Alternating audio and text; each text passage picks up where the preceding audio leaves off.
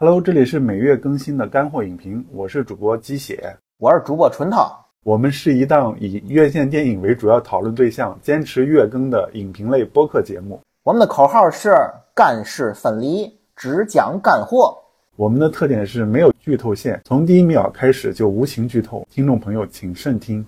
这一期我们就来聊一聊王家卫导演、唐嫣、马伊琍、辛芷蕾、胡歌、游本昌、董永、郑恺等主演，根据金宇澄同名小说改编的电视剧《繁花》。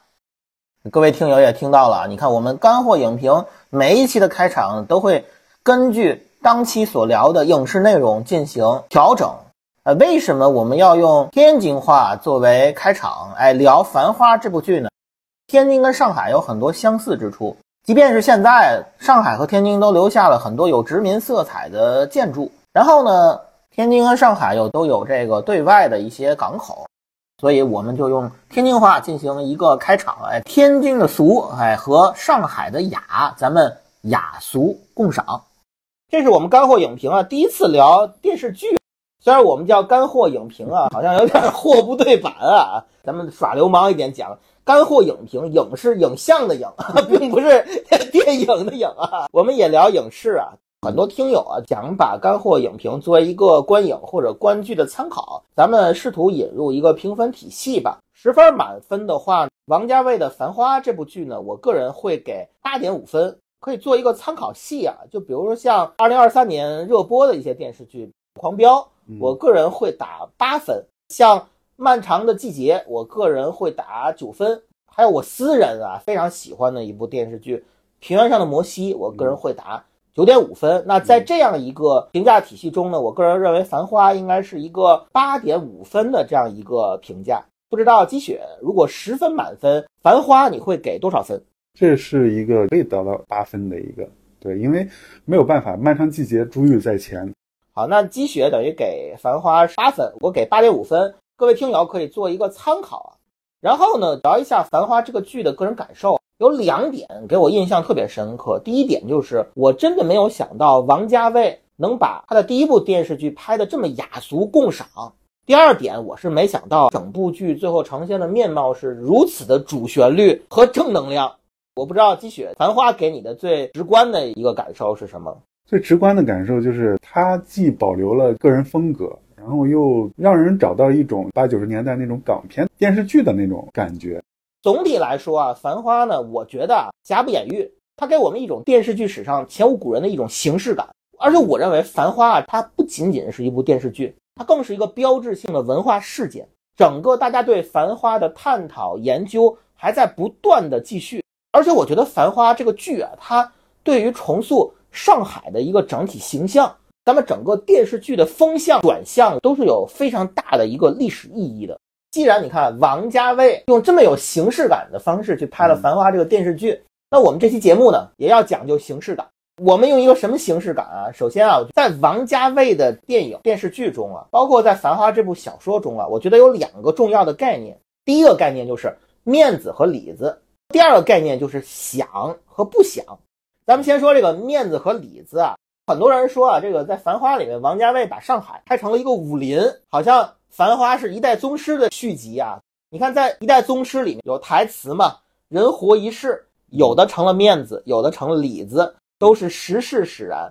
面子和里子是一代宗师的重要概念，其实我觉得也是王家卫，包括他现在这部《繁花》的一个重要概念。你看，在一代宗师里，面子就是王庆祥扮演的八卦掌宗师。宫老爷子对吧？面子里子是谁呢？关东之鬼赵本山饰演的丁连山，丁老爷子。对，面子请人吃一支烟，里子可能就要除掉一个人。我用一个比较通俗的话来讲啊，陈奕迅唱了一首《孤勇者》，有一句歌词叫“谁说站在光里的才算英雄啊”，说的其实就是一个面子和里子的概念。然后咱们再说想和不想。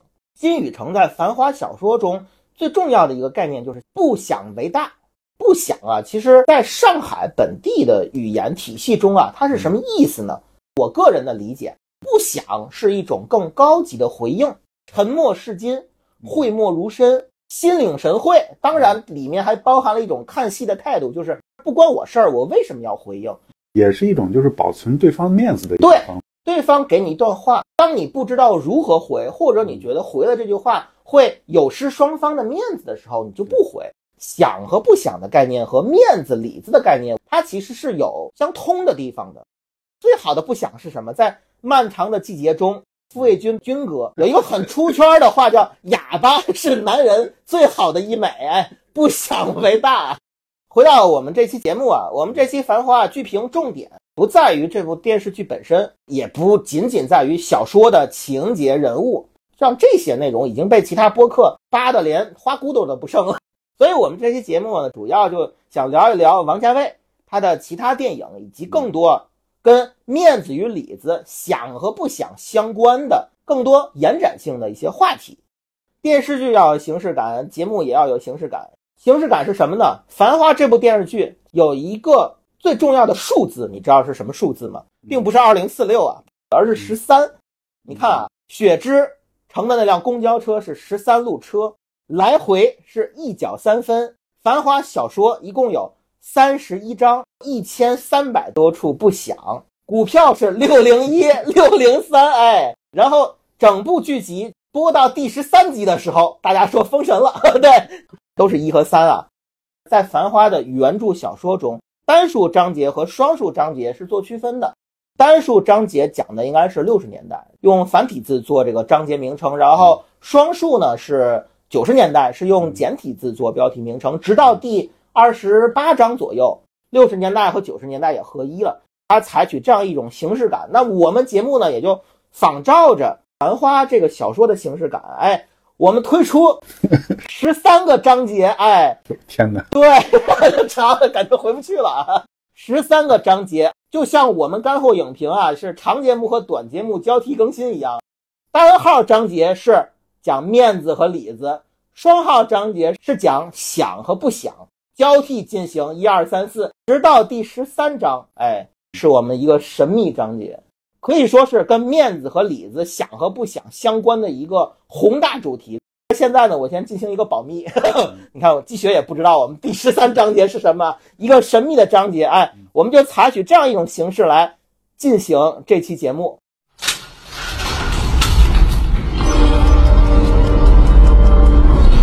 咱们下面开始第一章：面子和里子。什么是面子？什么是里子？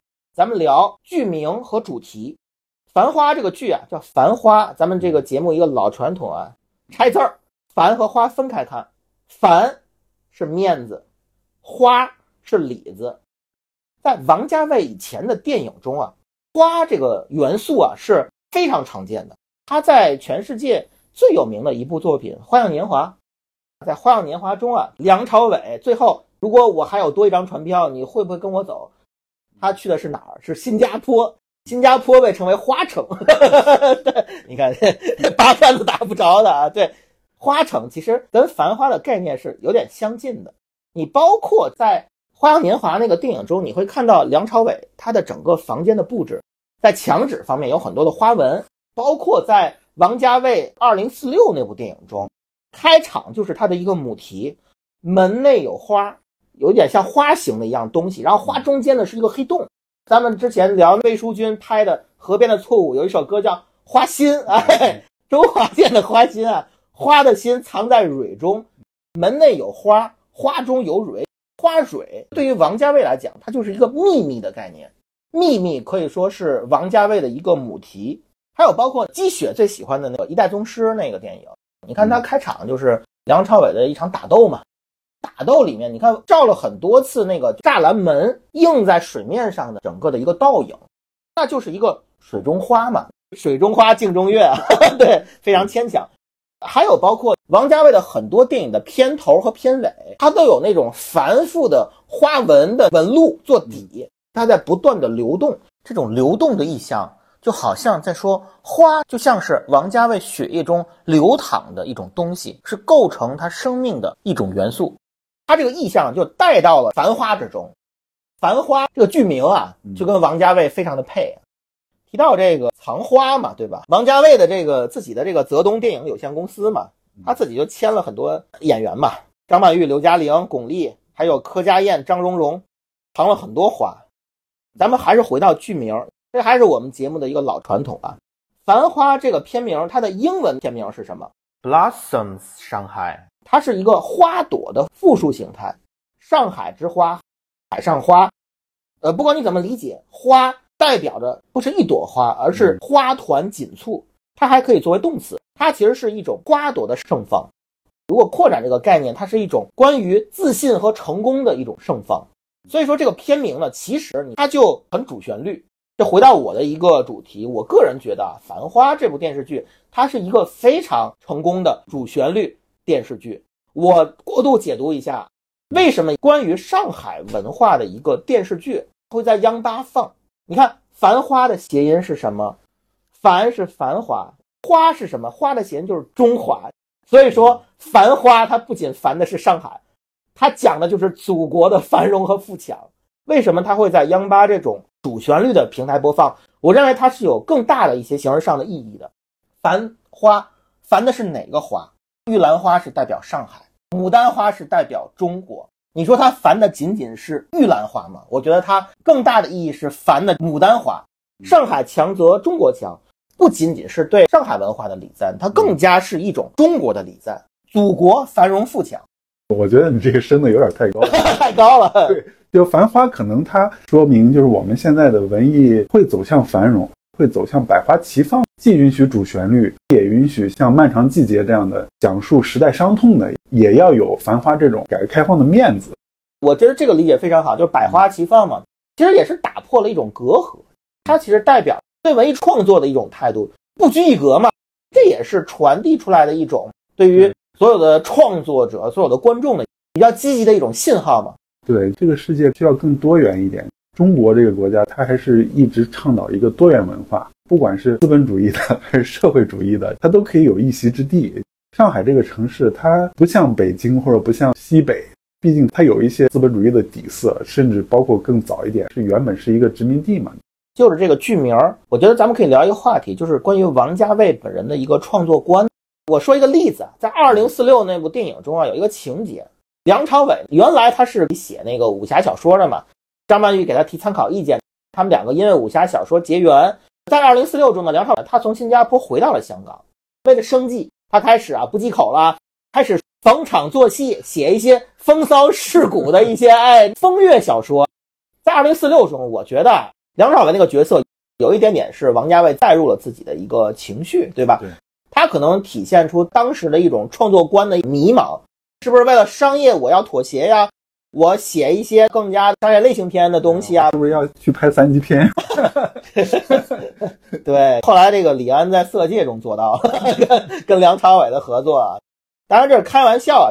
在《二零四六》中啊，王家卫多多少少利用梁朝伟这个角色带入了自己的一个创作的焦虑。就是我如何在艺术电影和商业电影中平衡。那么回到《繁花》这个剧集啊，你觉得王家卫在《繁花》这个剧集中，他是真心的想创作一个主旋律，是发自内心的，还是说只是一个命题作文？这是一个上海文化的一个宣传片儿。你觉得王家卫本人内心深处真正的创作观是什么？他是不是真心的想拍一个主旋律，还是说借着主旋律的名头，哎，我有一个暗度陈仓？我有一个自己的一个表达，我觉得都有，既是本心，因为王家卫在这个片子里面他找到了根儿，但是他也有雪芝的那本《飘》，包括大家都说最后宝总变成了阿宝怎么样？他怎么变成阿宝？他没有变成阿宝，最后他拿了一块地嘛，对吧？对对，大家都知道浦东后面升值了，就有的博主就是给他算，就是说有的说涨了三百多倍，有的说涨了五千倍。还有很多人说那块地方看那个地址应该是后面建了迪士尼呀。对，咱们再说到主旋律啊，我觉得《繁花》啊，之所以我给了他八点五分，它最打动我的一点就是这是一部非常高级的主旋律，它不是像《战狼》啊、《流浪地球》这种自我意淫出来的虚假的一种主旋律。我向国外秀肌肉嘛，不管是我秀的是这个战狼的肌肉，还是秀的这个我们这特效的肌肉，对吧？它都是一种非常外在的展示，就是我们现在强大了，对吧？这种主旋律呢，其实很难很深的去打动你。包括我们在说徐克拍的《智取威虎山》啊，包括邱礼涛拍的《莫斯科行动》，原来最具标志性的一些香港类型片导演去拍主旋律的一些电影，这些都是一些伪的主旋律电影，它就有点像招安的概念。这些导演本人呢，内心深处并不相信这个东西，我只是借这个壳去完成一个命题作文，甚至于在中间可能会夹带一些私货嘛。像我们影迷圈都非常乐于去找邱礼涛导演他在很多电影中埋下的一些呃私货呀，一些个人的小心思。我觉得徐克和邱礼涛他是这种拍法，我借着主旋律的名头，我拍另外一套东西。我觉得这两种主旋律都不能完全的打动我。王家卫的《繁花》好在哪？咱们如果说吴京拍的《战狼》是外功，那王家卫拍的《繁花》就是内功，它是一个真正的主旋律。正能量，我相信很多听友都会在这个电视剧中被，比如说汪小姐她的那种励志故事所打动。我觉得这种打动，它不仅仅是因为王家卫漂亮的视听造成的，它更有一种创作者本人，就是我内心深处真的相信一种昂扬的积极的东西。这是在王家卫以往的影视作品中非常少见的一种情绪啊。我们知道王家卫。最让大家熟知的就是他那种忧郁的、迷茫的那种东西，反而在《繁花》中，我看到了王家卫的另外一面。好的电视剧真的可以在低迷的时代，不管是任何层面上的低迷，咱们就说电影吧，在电影相对低迷的时代，起到一种提振人心的作用。《繁花》就做到了。我觉得《繁花》是香港导演作者性和大陆的主旋律结合的最好的一次。我虽然不太认同它是一个主旋律作品，但是我觉得就是它如果未来作为一种主旋律的副歌存在，我觉得是应该有更多的这样的作品。嗯，在《繁花》中，阿宝借着改革开放的春风，在原始市场里摸爬滚打，寻找那束照亮自己的光。你看，在王家卫过去的电影中，是春光乍泄，乍，就是很小的一束光。奥特曼里面有一句最重要的话：“ 你相信光吗？” 我觉得王家卫他某种程度上这是真心的相信了东方来的这束阳光。其实你看啊，关于东方和太阳两个元素，并不是第一次在王家卫的作品中出现。他之前有一个广告作品就叫《只有一个太阳》，然后他自己的公司叫泽东，包括在二零四六那部电影中，所有人共同居住的那个酒店叫 Oriental Hotel。它是一个关于东方的意象。那还有什么关于阳光和东方的概念？就是在《东邪西毒》中，梁朝伟饰演的盲侠，我觉得某种意义上其实就代表着戴墨镜的王家卫本人。盲侠在里面是什么设定？他并不是全盲，当太阳出现的时候，他才能辨清敌人的身影，他才能进行他的攻击。可以说，在王家卫以前的作品中，东方的意象、太阳的意象，对于他来说是非常矛盾的。太阳既能照亮他，也同样烈日灼心。等到如今的繁花，我认为它已经和东方的太阳进行了某种程度的和解。王家卫借着主旋律的这道光，也找到了新的自己，在某种程度上跟他过去的那个自己。不是告别，而是达成了一种和解。烈日不再灼心，灼心的烈日变成了黄昏的镀金之光。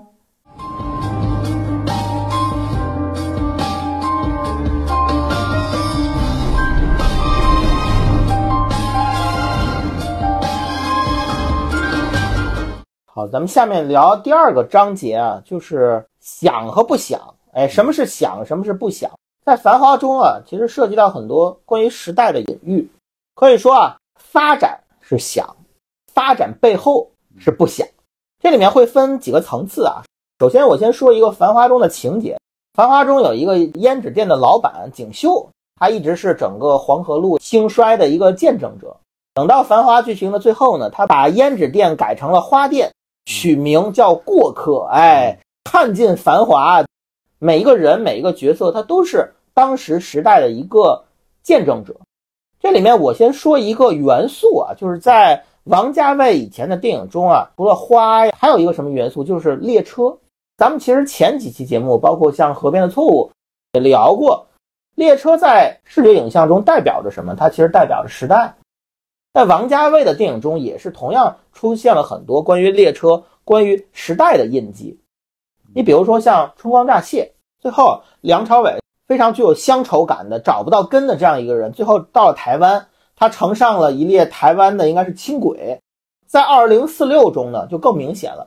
整个二零四六的这科幻概念，就是说，在未来有一辆开往二零四六的列车，它是单程的，没有人能回来。哎，只有木村拓哉这个日本人回来，哎，不知道为什么。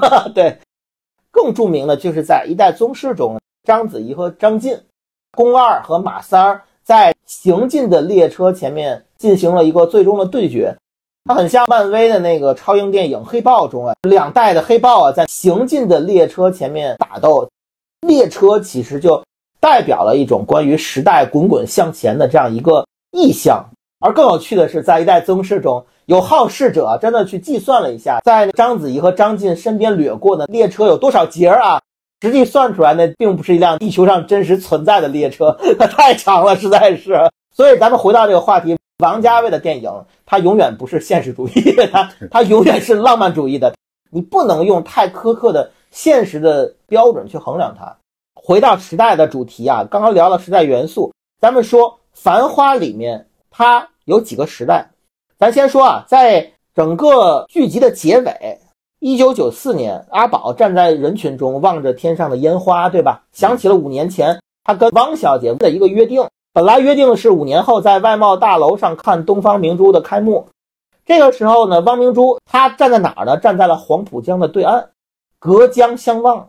第一个概念，繁花的时代印记是什么？就是浦东和浦西的概念。浦西可能是过去。或者说，在剧中的现在，那浦东可能就是未来，一个是现在的繁荣，一个是未来的发展，这是其中的一个时代印记。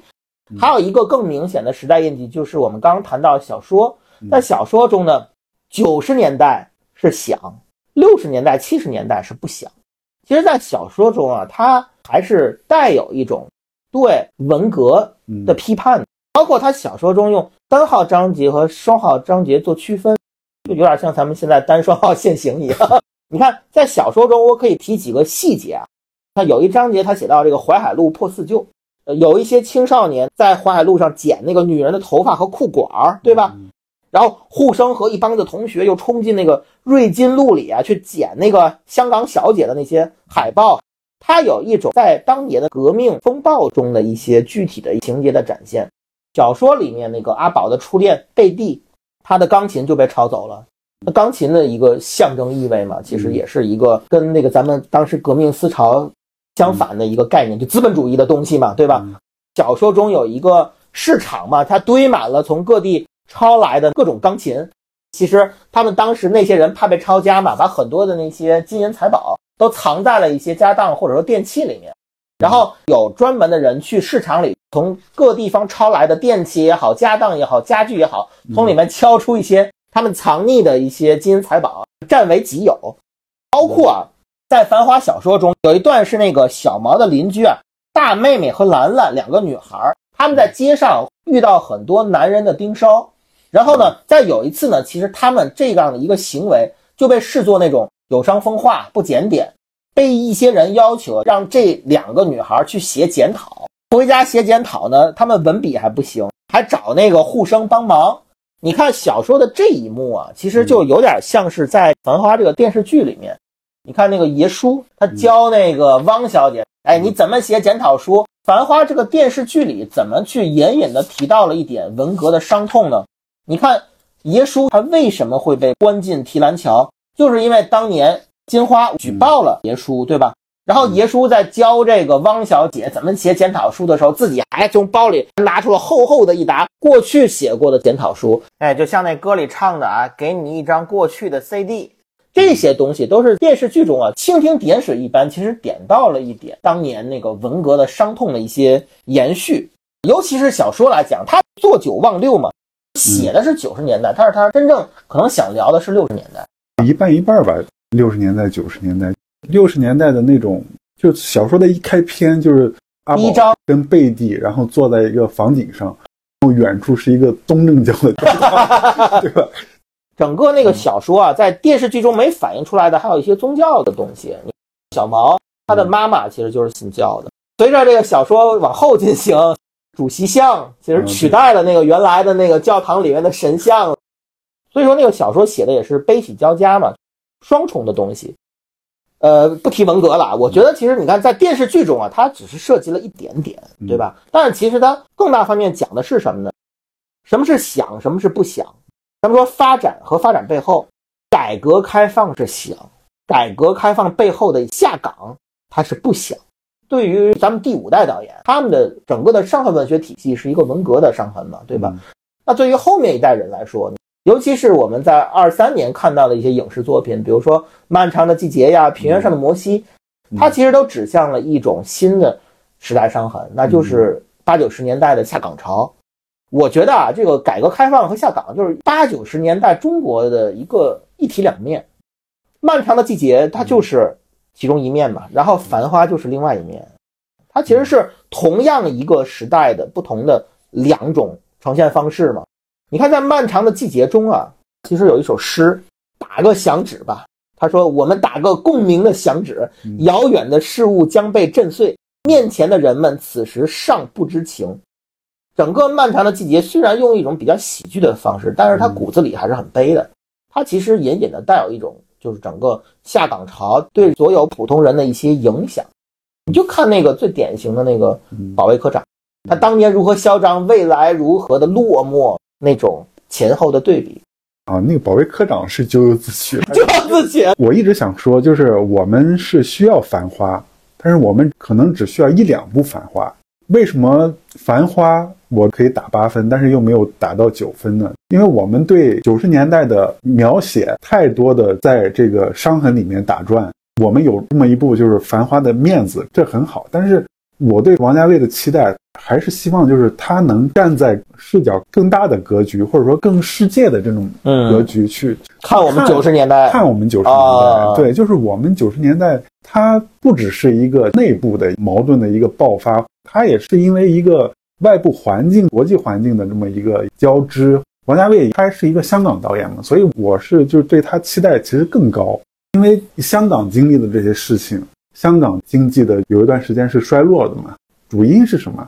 那就是英国的那个殖民计划嘛，等于是上层精英就把香港不说掏空吧，就拿走了很大一一笔钱嘛，对吧？九十年代我们为什么会遭遇这种事情？就是从八十年代，就是我们要进入到世界贸易这个体系中，那我们就要按照西方的这种规则，然后我们要引进他们的资金跟技术。然后九十年代的中期的时候，他们就是以各种理由又取消订单，又那个什么，其实就是一个金融战。他们对待那些东南亚的小国家都是这么做的。你要发展，那你先把钱给我买机器，然后市场也是要依靠我们。这时候我们把市场一断，这样你这些厂子就垮了嘛，然后我们就可以再进去，然后这资本就变成西方的了嘛。其实中国九十年代遭遇的这些事情，不说主因是这个东西吧，但是可能要占百分之五十以上的。有人说那个《山海情》《漫长的季节》还有那个《繁花》都是一个时代的，对，都是一个时代的，但是呈现出如此不同的面貌啊！对，就是大家都觉得好像九十年代是一个万恶之源，贫富差距拉开特别大的一个什么？其实我觉得不能把这个往割裂的方向看，就是因为三来一补经济这么一来。我们的厂子的那些设备啊什么的，就是从外国引进了，所以重工业这一块儿它就没有市场。其实我是对王家卫的期待，希望就是把眼光、把格局放大一点。我觉得片子里面可以涉及到美国所谓的最惠国待遇，其实就是胡萝卜加大棒嘛。其实我们说王家卫的电影，大家都认为是些爱情电影啊，对吧？其实它很多都是跟政治相关的嘛。但是它的重点不在于勾画现在世界真正的一个格局啊，就什么美苏争霸呀、西方对东方的制裁，它好像亦不在此。所有这些对于政治的隐喻，全要回到他个人的内心体验中。他也做不到你说的那种格局。对他没有把政治做成一个落脚点，但是他又模糊的、暧昧的，然后把这个东西给缠绕在一起。这个是王家卫他一个特别的一个地方。我继续回到咱们这个下岗啊。我刚刚说打个响指，你看在那个漫威的电影中啊，灭霸也打了一个响指。哎，你看它是有关联的。复联三和四啊，我觉得本质上它有点现实主义。灭霸打的响指是什么概念？它是一个无差别的要消灭整个世界一半的人，随机消灭，不分阶层、国籍。最近比较热的一个喜剧电影叫《年会不能停》，里涉及到裁员，它里面用了一个谐音梗，裁员计划起什么名字呢？叫财源广进。裁员了才能广进啊！在《年会不能停》里提出一个概念，就是优化。你看上去是个好词儿吧？但是其实它是一个有负面情绪的一个东西嘛。它其实跟我们刚刚谈到的《漫长的季节》啊，所展现的那个年代的某一些东西，其实是有一点点契合的。现在不管是《漫长季节》还是《繁花》，它总给我一种就只缘身在此山中的那种感觉。他把这个矛盾的点，就是为什么会造成这种不公平。实际上是一种就国际贸易的不平等，然后造成的这种现象。我觉得你这个观点很新啊。原来有一部分对《漫长的季节》的诟病啊，其实在于他把一些悲剧的根源归结到某一些人身上，他没有深刻的批判体制。而你刚刚说的，其实应该把视野变得更加的国际化一点，对对吧？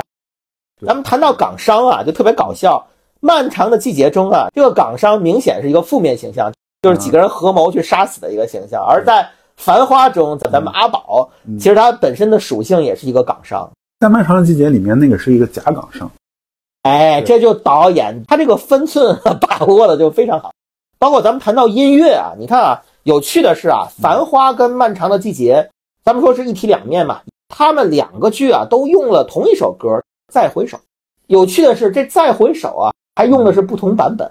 如果我没记错的话，漫长季节应该用的是姜育恒的那个原版。然后呢，繁花用的是谁呢？用的是一个新的歌手曾比特唱的《再回首》，一个姜育恒，一个曾比特，一个是五八年生人，一个是九三年生人。王家卫选一个这么新的歌手，除了版权方面的问题，我觉得他也有一个用意，一体两面吧。如果我说过去的影视作品都在讲下岗比较灰暗的一面，那么这部作品其实是讲这件事情更加光明的一面，就是改革开放嘛，繁荣和发展。我觉得《繁花》是真正意义上延续了《漫长的季节》那个结尾。我们怎么别回头向前看？我们真的要看到前面真正的东西，用年轻一点的视角去再审视过去的那个时代。他用一个新歌手去唱一首老歌，《繁花》其实就是一个旧词新唱。包括我们提到伤痕文学和时代伤痕，说一个细节，你看，在这个阿宝回忆他当年跟雪芝的那个恋情的时候，其实有一个细节。他们一起去了曹家渡的红顺兴，去吃那个叫大暖锅，哎，就是一边吃一边蒸脸啊，对，边边吃边美容啊，对。其实几个人围坐啊，一人一个座去吃一个大锅的一个火锅，哎，我觉得是一个特别漂亮的隐喻。虽然整个《繁花》没有讲下岗，只讲了时代的亮面，但是时代的暗面有没有？除了爷叔的检讨信啊、揭发检举，还有什么？我觉得就是大暖锅。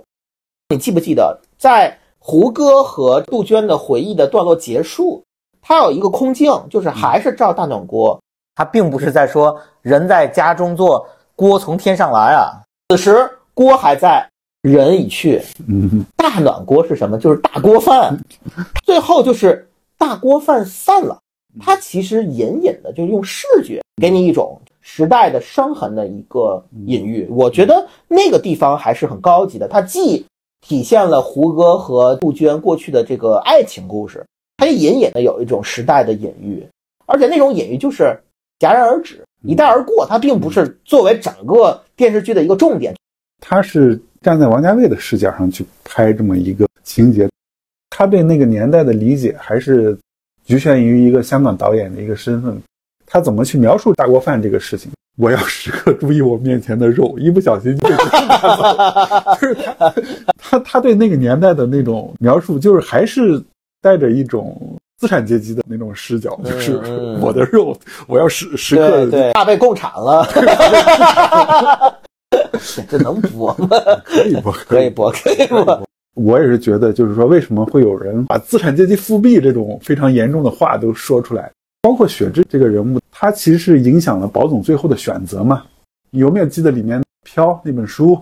最后保总退出股票市场，然后去拿了一块地，就像《飘》里面说的“唯有土地与明日同在”，就是我要占有一个资产。所以雪芝人称小诸葛，飘就是他给宝总的锦囊妙计。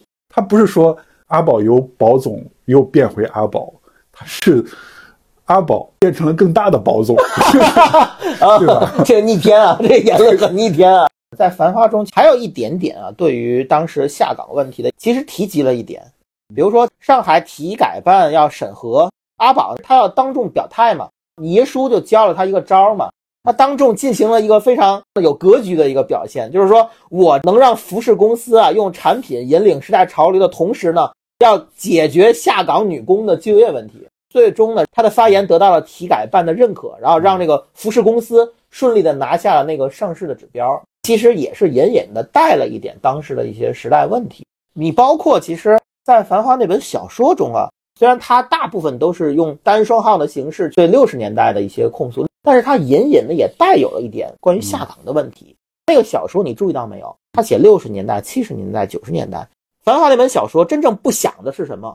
他不想的是八十年代。对，他真正不想的是什么？是小毛在六七十年代他是那样一个比较青春的一个小伙子，等到九十年代，最终整个那本书的结局，小毛基本上就是一个落魄而死。他中间缺失的那个八十年代是什么？小毛他出身是钢巴厂的工人家庭。他自己是在钟表厂上班的，为什么最终的遭遇如此之惨？我觉得他中间涉及到一点下岗和下岗之后的待遇不足，最终导致落魄而死。但是他其实没有讲明，他刻意的忽略了八十年代。我觉得啊，其实这就是《繁花》那本小说中的一个不想。然后小说里有一句话叫“上帝不想，像一切全由我定”。电视剧中也提到过，小说里是在什么时候提到呢？小毛的妻子春香在说他原来那段婚姻的时候，他说的是：“当时我对上帝讲我要结婚了，上帝不想，像一切全由我定。”春香这么说了一句。最后那个小毛等到他病危的时候，他也说了，回顾自己的一生吧，好像就是上帝一生不想，像一切全由我定。他是不是有一点命运无常？人的整个的命运，他是悲和喜都会猝不及防而来，甚至有一点点他信仰的一种渐渐的。瓦解，上帝不想像一切全由我定，就不管小说中他呈现的是一种什么样的情绪啊，在这个电视剧中啊，就王家卫把这个东西和主旋律挂钩了。在这个电视剧中啊，有一些视觉意象，宝总和李李有一段啊，他是从火锅店出来，然后呢，有一段很暧昧的情节，就是天上下雨嘛，这就有点像许仙跟白娘子嘛，哎，你的伞不是你的伞，哎，所有江浙地区的文化都是相通的。然后他两个送伞，非常暧昧，非常王家卫式的一段情节。在那段情节中呢，那个镜头啊，其实有一点点是致敬王家卫以前那个《阿飞正传》中刘德华和张曼玉的感觉。当时张曼玉是有点失恋了，然后刘德华呢就跟着他，两个人在香港街头吧，他刻意从比较高的机位去照电线，在前景去遮挡，造成了一种非常诗情画意的感觉。然后在《繁花》中呢，他其实也是类似那个。镜头，他去照胡歌和辛芷蕾，他的前景呢，应该是呃上海那个电车的那个电线横在前面，就好像这个男女都被裹在一张网里面。网是什么？是男女坠入情网。那网还是什么？是一种危险的信号。猎人会用致命的毒素去网住猎物。它表现了爱情关系中非常复杂的心态和极致的拉扯感。电线前景的遮挡的应用就很像是这个《繁花》电视剧一开场，它其实就是一个电梯嘛。那个电梯其实就像一个牢笼一样，把宝总困在了和平饭店里面，就好像就永远就回不到阿宝这个身份，他永远是一个宝总身份。它是一种囚禁的概念，是一种商业上的囚禁，也是一种情感上的囚禁。就宝总的心好像就没有办法给别人，对偷心嘛，偷不出来，他的心永远给到雪芝了。这些概念还都是小情小调，可是你看《繁花》的结局，宝总站在浦东的大地上的时候，他照的最重要的一个视觉符号是什么？是电线杆。浦东那个荒凉的大地上支起来的全是电线，那个不是荒凉的大地啊，那是一个希望的田啊。对，我知道。再再再重说啊，在浦东。未来希望的田野上矗立着无数的电线杆，而且它的机位你注意到没有？前面讲小情小调讲电车线的时候，其实是一个很高的机位往下拍，而等到繁华聚集的结尾拍宝总和浦东电线杆的时候，他用的是低角度，去仰拍他们，整个的宝总的形象和后面电线杆的形象都非常的伟岸，对吧？他要表达就是我这个剧啊，不只是说男女纠缠在一些小情小爱中，对，也不是人困于时代中，我们要有更大的视野，更看向未来的眼光。很多人不太喜欢这个主旋律的结尾啊，就是觉得可能就是因为央八播嘛，或者说是上海的一个面子工程，我最后结尾一定要正能量要主旋律。我觉得当然有这个层面，但是我觉得啊，它之所以给我一种昂扬向上上的感觉，就是因为电线就是一个连通和通达的概念嘛。导演自身，他从他过去创作中那种缠绕的小情小调中，在某种意义上，他真的走出来了，通达了。王家卫跟外界也产生关联了。说的俗一点，就是广阔天地大有所为。对，哎，你这特别这主旋律，这正能量。其实你看，咱们说到最后一句台词啊，是胡歌的 OS：“ 繁花似锦，人不想天晓得。”他这个人不想天晓得，就其实啊，跟小说那个“上帝不想，像一切全由我定”不太一样。小说里那个是相对来说偏消极的一个东西。人的命运在时代的漩涡中啊，难以立足，最终可能指向一个悲惨的结局。而王家卫改了这句话：“人不想，天晓得。”给我的感受是什么？人在做，天在看，天道必然酬勤。就像你说的，这未来一定是广阔天地大有所为。这种主旋律通过故事，通过视觉影像的传达，它真的是能鼓舞人心的。我认为不是说只有讽刺性的、解构性的，或者说批判性的才叫艺术作品。能够在一个时代通过视听，让你身心的体会到这种主旋律的昂扬，扭转了一种创作的情绪和社会情绪。不要再沉迷于过去了，不是说我们要忘记过去。这部剧集中其实也写到了关于过去的种种，关于文革的伤痛，关于下岗的伤痛，但是他没有沉迷在这个东西上。对对，我们不能忘记过去，但是我们还是要看向未来。我觉得它。里面不只是那种官方我们刻意塑造的这种对未来美好预期的形象，它有一种创作者自发的，然后每一个演员自发的那种，你包括每个演员演这个戏的这种精气神儿，你能看到明显他们要远远比在其他作品中上心，他们这种精气神儿和导演自身这种相信，他就共同造成了整个这种文化现象。之前其实我们聊过主旋律的概念，就。流浪地球那种呃大国的那种屹立于民族之林的那种虚假想象，吴京在《战狼二》里面那种在各种战区如入无人之境，没有特别打动我。繁花反而在主旋律昂扬的向上的东西是真正打动了我的。如果它是一种主旋律的洗脑，那么我觉得它成功了。突然发现，《繁花》的确是比较适合做这个年终的这结尾，结尾 对吧？繁花似锦，展望未来，展望未来啊，对。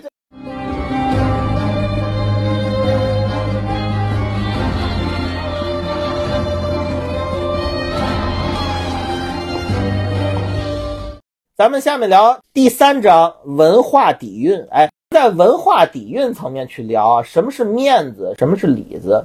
对于王家卫来说啊，其实涉及到一个概念，就是北方和南方的概念。包括对《繁花》来讲也是，它其实是一个南方文化的某一种复兴嘛，对吧？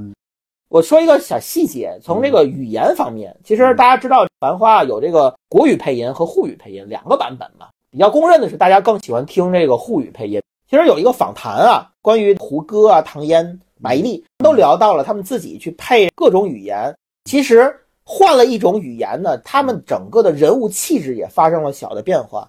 胡歌饰演的这个阿宝，他说普通话的时候呢，感觉这个人比较靠谱、比较认真。然后一旦切换回上海话，哎，他就变得有点那种油滑、油滑。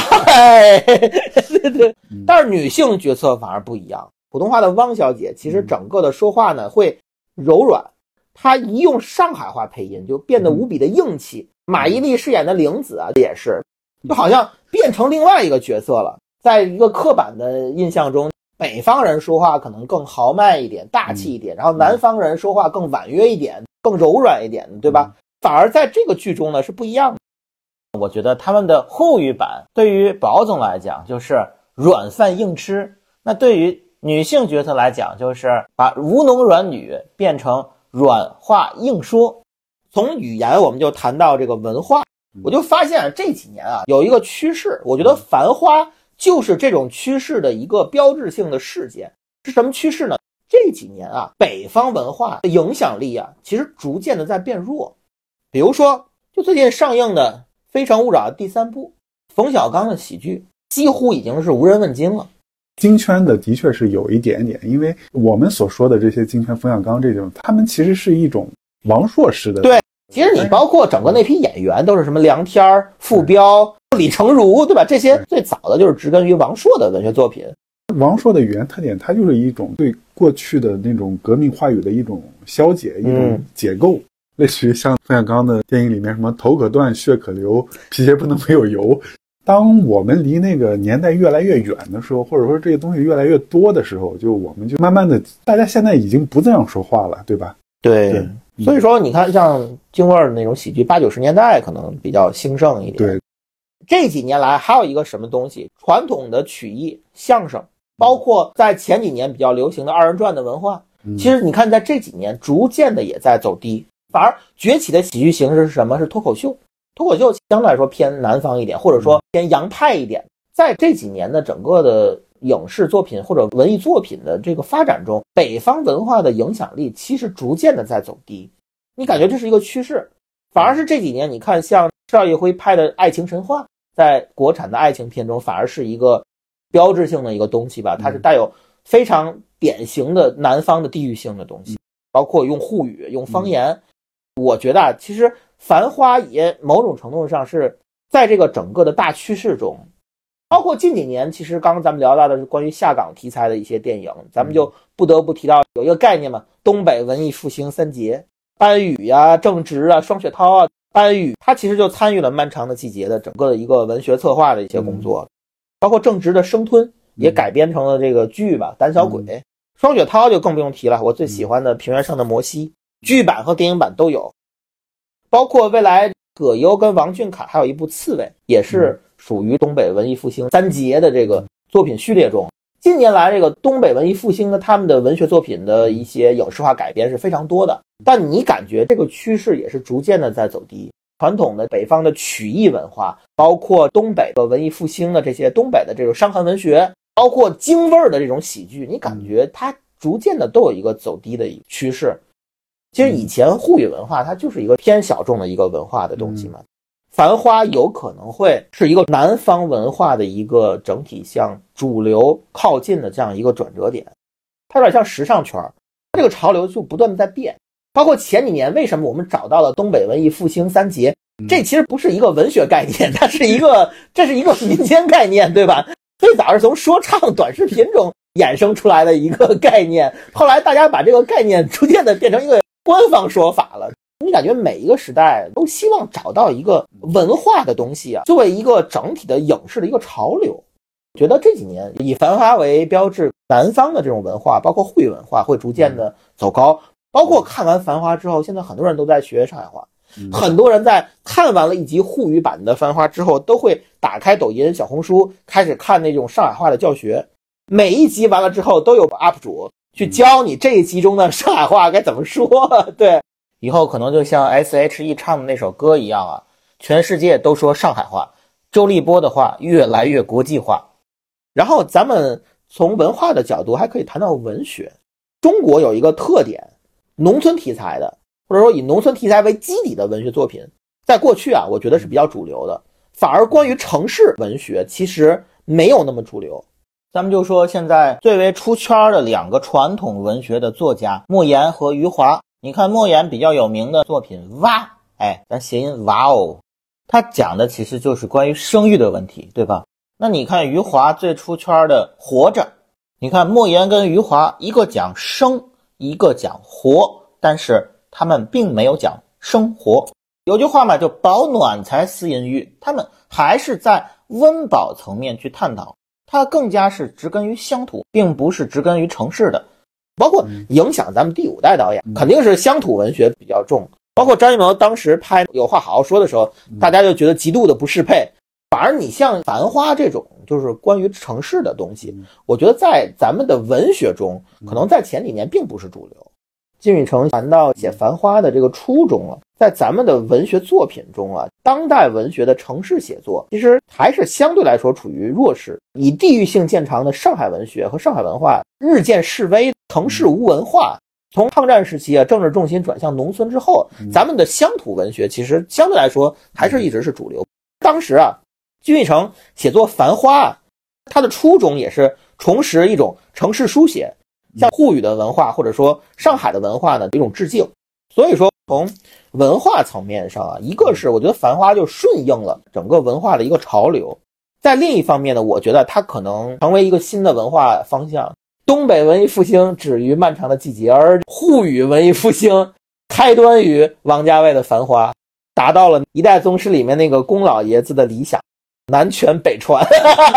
不会觉得就是说哪一种语言会引领一种潮流？我觉得就是有可能会各地的。未来会出现一批百花齐放，对，以各地语言为基础，比如说天津话也很有特色。我们想到上一部以天津话为基础的那个作品的话，已经太久远。了。阳光的快乐生活，快乐生活啊，像什么张大民，对，贫嘴张大民。对，我觉得更接地气的这种东西，未来应该更多的出现吧。我觉得深受启发啊，就如果《繁花》要在天津拍，大概是一个什么样的感觉？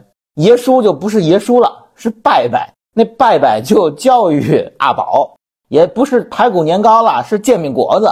煎饼是煎饼，果子是果子，煎饼是面子，果子是里子。哎，宝总啊，跟 汪小姐隔的也不是黄浦江，哎，隔的是海河。那淘淘跟方妹的对话就变成嘛了？淘淘一回家，方妹就出来问：“今儿钓着鱼了吗？”然后淘淘就说：“哎呀，今儿没钓着，明儿还有一波，你赶紧给我烙俩糖饼。”好。这就是我们干货影评关于《繁花》这部电视剧剧评节目的上半部分。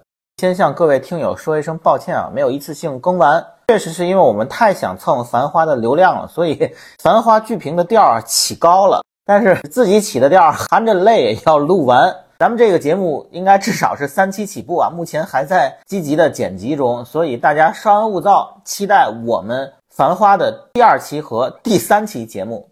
还有很多听友不知道，我们干货影评除了更新比较频繁的短节目之外，还有很多的长评节目，从零零一到零零五，包括这期零零六，排序比较靠下的，真正意义上压箱底儿的这些长评节目。如果我们的短评节目是餐前甜点，那么我们的长评节目就是正餐，一定不会让你们失望。